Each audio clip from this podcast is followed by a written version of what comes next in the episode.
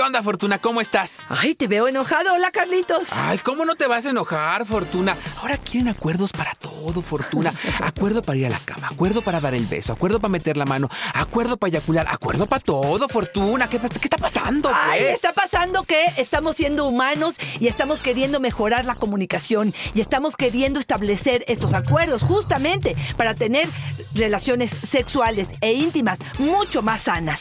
Eso estamos haciendo. Hoy vamos a revisar estos acuerdos sexuales. Yo quiero un trío, yo quiero hacer una orgía. ¿Qué es lo que tú quieres? Vamos a revisar cómo ponemos sobre la mesa lo que deseamos sin ofender al otro. ¡Comenzamos! Dichosa sexualidad. Con la sexóloga Fortuna Dicci y Carlos Hernández. Fortuna, lo que está pasando es que estamos haciendo la revolución del placer y eso me encanta. Fíjate, nos dice Molina, estoy hasta la ma, nos dice, yo pongo harto, pero dice, estoy hasta la ma. Quieren que pongamos todo en acuerdos, todo, el tema, las conversaciones largas, todo lo quieren en acuerdos. Fíjate que este fin de semana, Fortuna, un amigo me dijo lo mismo, que escuchó nuestro podcast y que nosotros le buscamos chichis a las gallinas, que le damos vuelta a todo. ¿Sabes qué estamos haciendo? Replanteándonos la forma hasta, en la que hasta este momento hemos tenido placer. Es la invitación que hacemos siempre, ¿no? Por supuesto, sabemos que la sexualidad es dinámica, las cosas cambian. Por eso los acuerdos son importantes y esto es algo nuevo, novedoso. ¿Por qué? Porque había mucha insatisfacción. ¿Por qué? Porque si tú dabas un like a tu ex, para mí podría ser una infidelidad, porque si yo me masturbaba frente a la pornografía, para ti era algo que estuviera faltando. Si a mí se me antojaba o se me iban los ojos por otra mujer, para ti era infidelidad. Entonces, hoy en día creo que esta parte de los acuerdos, replantearse creencias, eh, lo que yo imagino que tiene que ser la relación de pareja, lo que tú imaginas, ponerlo sobre la mesa y poder realmente conversar, dialogar y llegar a acuerdos. Me parece que es lo más sano, nutritivo y productivo que pueda existir para pensar en que las relaciones de pareja sigan siendo una alternativa. Estamos construyendo nuevas formas de vincularnos. Hoy hablamos de acuerdos sexuales y Amada nos dice, tener acuerdos sexuales permite saber la claridad de cuando te son infieles. Luego te dicen, Exacto. eso no lo acordamos. Exactamente. Es bien complicado este asunto, pero sí, yo sí creo, y no lleva una sola sesión, Carlos. Yo creo que lleva un tiempo poder establecer qué es para nosotros infidelidad, qué sería traición, porque hay muchos ejemplos que van a suceder a lo largo de la relación para poder saber que esto está haciendo algo que estamos traicionando. Pero sí, en la medida en la que tengamos las expectativas claras, que yo pueda conocer a fondo qué idea traes, cuál es tu juego, a qué me estás invitando, cuáles son tus reglas y que yo pueda expresarte las mías, mis temores, mis ansiedades, mis límites. Entonces es que si estamos con la mente abierta, si los dos estamos receptivos, si los dos estamos queriendo hacer que esto pudiera ser un diálogo donde los dos voces se escuchen, entonces podemos hacer acuerdos que nos den realmente la satisfacción y el bienestar que estamos buscando. Oye, estoy leyendo lo que nos dice Cristina. Imposible ponernos de acuerdo en pareja. Siempre salimos peleando. Y también escucho lo que nos decía Molina. Lo, lo estoy leyendo y nos dice, todas son siempre conversaciones largas, nos decía nuestra anterior participación también. Oye, establecer acuerdos también tiene su técnica, ¿no? Cuando los llevamos a conversaciones largas, infructuosas o que son de confrontación, nos ponen en Pero un a ver, lugar. ¿cómo evitamos eso, Carlos? ¿Cuáles son las técnicas que necesitaríamos para evitar este, conversaciones largas, aburridas, tediosas, donde de plano digo, entro a la conversación pensando, si el otro no se convence de que tenemos que hacer una orgía, entonces no la suelto. Y me paso meses diciéndote, es que si no hay orgía, esto no está, no está funcionando. Entonces, una de las cosas primarias cuando hablamos de acuerdos es, no va a suceder al 100% lo que yo traigo en la mente. Probablemente en esta negociación o en este acuerdo, somos dos, son dos mundos, son dos cabezas, son dos experiencias. Y aquí es donde tenemos que tener flexibilidad, apertura, una buena escucha, atenta, donde no tengamos prisa a hacer soluciones. Pero fíjate, una de las más importantes es, cuando terminemos de negociar o de hacer el acuerdo, que los dos sintamos que nos escuchamos. A veces siento que llegamos a acuerdos solo por ya eh, tener en paz la fiesta, por ya no generar tanto conflicto, solamente, y esos no son acuerdos, ¿eh? Sí, ¿no? Uno dice, uno no sabe decir no y dice sí solamente para no meterte en un berenjenal, ¿no? Y que después desencadena algo más grave. Ana María me dice, me encanta poner acuerdos. Ojo, Fortuna, no siempre se, no siempre se cumplen, pero veo su disposición al diálogo. Ok. Oye, Fortuna, ¿se valen acuerdos que no se cumplen? Híjole, yo creo que no.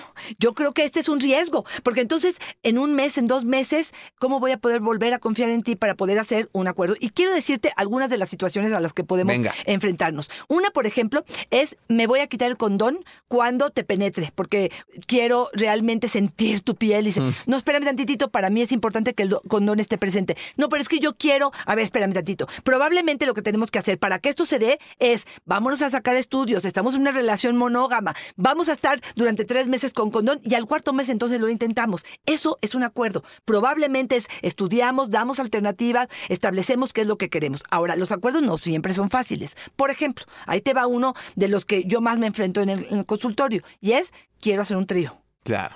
Este acuerdo es decir, a ver, es que para mí es un deseo, es que para mí es una necesidad. Ojo, ojo con esto. Si lo pones como es algo que se me antoja, si es un deseo, si es algo que quiero experimentar, es una cosa. Pero si lo necesito, porque si no lo cumplo, entonces la relación no funciona, me estás poniendo como un extremo, me estás amenazando de alguna manera y creo que ahí no se vale la- el acuerdo. Y en esos contextos luego te dicen, es que mi pareja no tiene deseo. No, es que no está deseando lo que tú quieres que desee. Exactamente. Ahí hay trampita, No se ofendan cuando el otro no acepta lo que tú estás necesitando o queriendo, ¿no? Claro, sí. Penélope nos dice, para establecer acuerdos hay que estar abiertos a lo que el otro quiere y no solo lo que uno necesita. Díganselo a los hombres, por favor. Híjole, Sí, nos acaba sí. de dar una regla básica, Penélope. Sí, ¿eh? porque yo sí creo, Carlos, que es, yo sí puedo voltear, yo sí puedo masturbarme con pornografía, yo sí puedo eh, irme con los cuates, tomar las copas y a lo mejor ir a un table, pero cuidadito, y eso te lo digo literal que me pasó en la consulta. Ok. Él se iba a Las Vegas, él con los amigos, él normalmente cuando va a esos viajes sí va al table y sí es una actividad común. Ella dice, tres meses antes de- del viaje siempre estamos peleando y por eso te estamos buscando, porque queremos eh, eh, poder hablar sobre esto. Y cuando le digo, ok, ella dijo, es que yo también quiero ir al table, yo también quiero ir a ver hombres que me están bailando. Y él dijo, de ninguna manera. Y entonces dice uno, a ver, hay acuerdos como no tan parejos y bueno, esto es parte también de lo que nos está comunicando esa pareja, ¿no? Y ojo, ¿eh? porque cuando nos dicen hay que estar abiertos a, es un enunciado bien fuerte, ¿eh? porque el estar abiertos a pone también nuestra expectativa en lo que el otro necesita y tenemos necesariamente que abrir nuestras posibilidades y no siempre está fácil de acuerdo a nuestras propias creencias. Elizondo nos dice, los acuerdos son una exageración. Antes se daban por entendidas cosas que son obvias. Ay, que son obvias. obvias para ti, para tu contexto, para tu historia, pero a lo mejor no. Ahí yo creo que ese es el grave error que tenemos cuando pensamos en acuerdos sexuales, ¿no? Yo estoy pensando, por ejemplo, en un sexo anal. Tú a lo mejor con tus parejas anteriores tuviste sexo anal como algo cotidiano. Para mí esto es una experiencia nueva. Vamos a hacer un acuerdo, vamos a negociarlo. Oye, espérame tantito, a mí me duele, me irrita, tengo hemorroides. No es algo para mí negociable, digamos. Hay que tener paciencia, hay que a lo mejor estudiarle un poco y poder saber cómo dilato ese ano, qué juguetes utilizamos, si llevo lubricante o no. Es que es ponerle un poquito de empeño, Carlos. Ahora, hay algunos que son no negociables. Ok. Y esto sí creo que sería importante. Por ejemplo, ir a una orgía o a lo mejor un club swinger donde yo te diga, espérame tantito, podemos ir a probar, a ver, a observar y vamos a ver cómo me voy sintiendo. Pero puedo decir no en cualquier momento, frenar esto. Esto tendría que ser escuchado porque si no, me parece que lo único que estoy haciendo es confiar en tu palabra o en lo que tú necesitas. Y esto no es un acuerdo. Oye, Fortuna, ¿y cómo saber lo que debo llevar al acuerdo? Es que parece muy sencillo decir, bueno, en temas como el trío, como la orgía, pues sí lo podemos conversar y saber, pero en temas más cotidianos, Fortuna, como los horarios para el encuentro sexual, como el lado de la cama que yo prefiero, como ¿qué elemento puedo saber yo para darme cuenta que es algo que debemos empezar a negociar o que es algo que dejamos llevar por lo cotidiano y no me vuelvo Carlos el preguntón, por ejemplo? Mira, yo creo que si algo está incomodándote, yo creo que si estás en una sensación donde cada vez que vas a tener el encuentro vas a llegar a la cama, más que placer, que emoción, que alegría, te está dando incomodidad, insatisfacción, coraje, enojo, me parece que es el momento de hacer acuerdos. Y bien lo dijiste, Carlos, hay cosas tan cotidianas como el horario o la forma en la que empezamos, ¿no? Es que siempre empieza de forma brusca y me toca los genitales. Yo te escuchaba y decía, ¿cuál es la clave para hacer acuerdos? Yo lo único que diría es, primero, entender que no solamente existo yo en esta ecuación, que existimos dos y que mi opinión es tan importante como la tuya. Tener apertura. No hay cuestiones radicales, es poder entender cómo llegamos a un punto medio. Paciencia, entender que esto tiene que ver con prueba y error, escuchar la necesidad del otro, no sentir que lo está haciendo por joderme. Es que sí, lo hace, ya sabe que en las mañanas no me gusta porque no me gusta cómo huele su, su boca y todo el tiempo lo está haciendo por fregar. Bueno, pues resulta que el señor tiene la testosterona alta en las mañanas y es cuando más se le antoja. ¿Cuál es el problema? Darle un poco de crédito a lo que estamos sucediendo porque estamos construyendo. Y por eso esta apertura, ¿no? Porque a veces queremos hacer acuerdos sobre cosas que para ti no son relevantes, pero para mí sí. Y entonces somos empáticos con el otro y nos ponemos en su lugar. Oye, Fortuna, quiero ir despidiéndome con esto que nos dice Lourdes, que es, yo con todo y acuerdos me divorcié pero me permitió tener claridad de qué parte de esto fue mi responsabilidad y cuál no.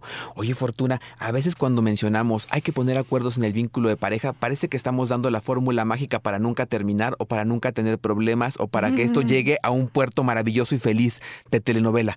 Pero resulta que en ocasiones estos acuerdos no son suficientes, pero sí nos dan esta certeza de haber hecho lo correcto, ¿no? Totalmente de acuerdo. Yo creo que aprendemos a ser pareja, nadie nace sabiéndolo. Y yo creo que esta es una de las partes fundamentales. Ahí habrá que preguntarle si aceptó esos acuerdos por la presión, por el tiempo, por la imposición, que no estaba su consentimiento puesto honestamente y de frente ante lo que estaba sucediendo y nada más era para salir del paso. Esto pasa muchísimo, Carlos.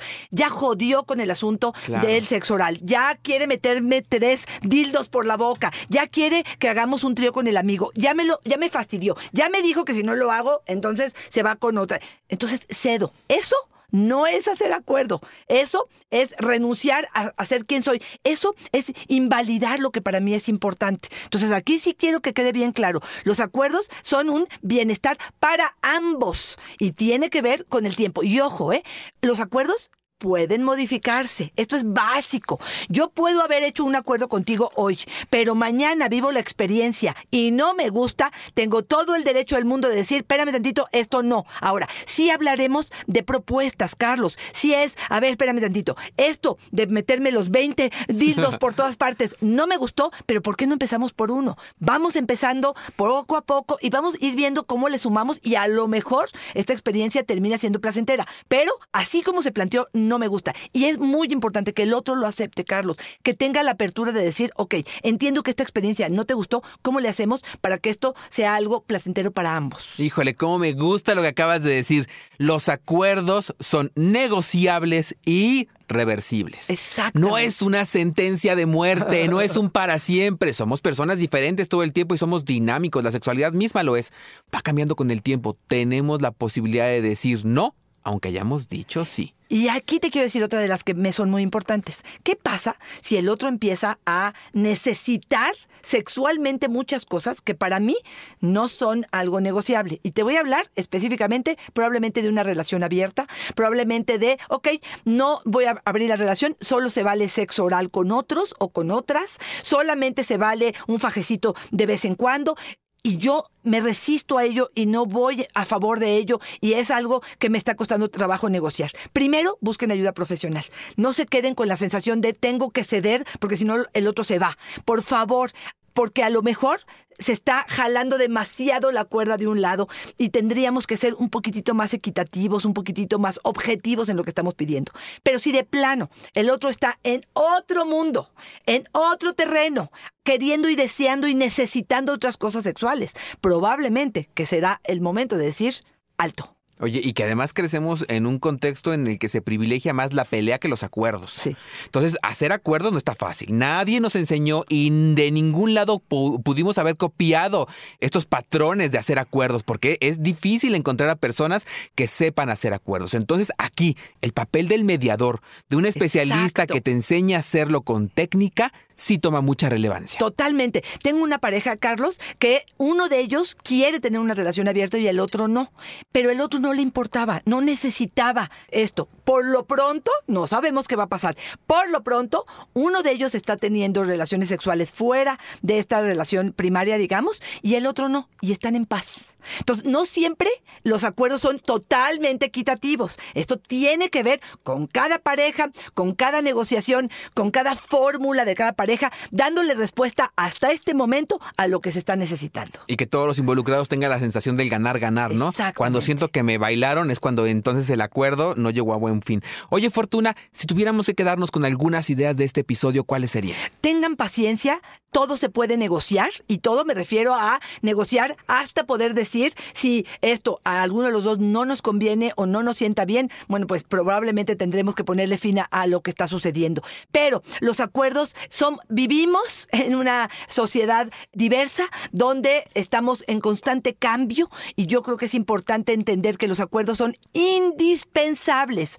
No hay, es obvio, no hay, pues lo hemos hecho 20 años así y pues se supone que así tiene que seguir. Resulta que esto es dinámico y puedo necesitar o querer hacer cosas distintas. Estoy dispuesto a negociarlo, a un diálogo, entendiendo que el 100% de lo que yo quiero probablemente no es lo que voy a lograr, pero me parece lo más justo es ponerlo sobre la mesa y poder negociarlo. Por favor, abran su mente a esta negociación, porque si el otro está con una resistencia enorme, lo que va a pasar es que se van a alejar uno del otro. Oye, una de las reglas eh, técnicas, ¿no? Cuando uno estudia sexualidad es que eh, analizar es problematizar. Y lo que quiere decir es todas las creencias que hemos pasado así por encimita, superficiales. Ay, me lo dijo mi mamá, lo aprendí de mi papá, de la tele, de la Rosa de Guadalupe. Todas esas ideas, cuando las analizamos, hay que problematizarlas. ¿Por qué? ¿Por qué me gusta así? ¿Por qué me gustaría de otra forma? ¿Será que entonces preferiría que no fuera en la noche sino en la mañana? ¿Será que preferiría un vínculo abierto? ¿Será que preferiría un vínculo cerrado? ¿Será que... Todo eso, Fortuna, nos lleva al contexto de ir definiendo nuestro propio placer con nuestras propias dimensiones y nuestras propias necesidades. Cuando complacemos a los otros, dejamos de complacernos a nosotros. Importante poner nuestro placer en el centro. Sí, Carlos, hablas de una persona madura. Sería mi ideal, ¿no? Creo que es, es justamente eso. Poder realmente hacerme Caminemos. responsable de lo que siento, de lo que quiero, de lo que necesito y no echar culpas. Ay, es que mi pareja es infiel. Ay, es que es, es- es un loco que todo el tiempo quiere cosas nuevas. Espérame, cuestionate un poquito. ¿Por qué estás con él? ¿Qué es lo que ha pasado entre ustedes? ¿Qué necesidades hay? ¿Cuáles estás dispuesta a ceder? ¿Cuáles estás dispuesta a negociar? ¿Y cuáles estás dispuesta a decir? Se acabó. Aquí no entras más. Ay, qué bueno sería un tema, Fortuna, que se llamara ¿Qué nos une sexualmente? Ay, Cachito, es una buena propuesta. Ahí está Fortuna. Oye, por favor, si estamos ahí entrampados, si no le encontramos solución a los problemas que tenemos sexuales o de pareja, échanos la mano. ¿Dónde te encontramos? Arroba Fortuna Dichi es mi Twitter, Fortuna Dichi Sexóloga es mi Facebook y en Instagram me consiguen como Fortuna Dichi. Carlos, ¿dónde te encontramos a ti? Ahí me encuentran en Facebook como yo soy Carlos Hernández y en Instagram como El Sexo con Carlos. Y Fortuna, tú y yo estamos de acuerdo en que siempre es una fortuna y una dicha estar juntos. Ay, Cachito, me encanta estar contigo. Gracias. Bye bye.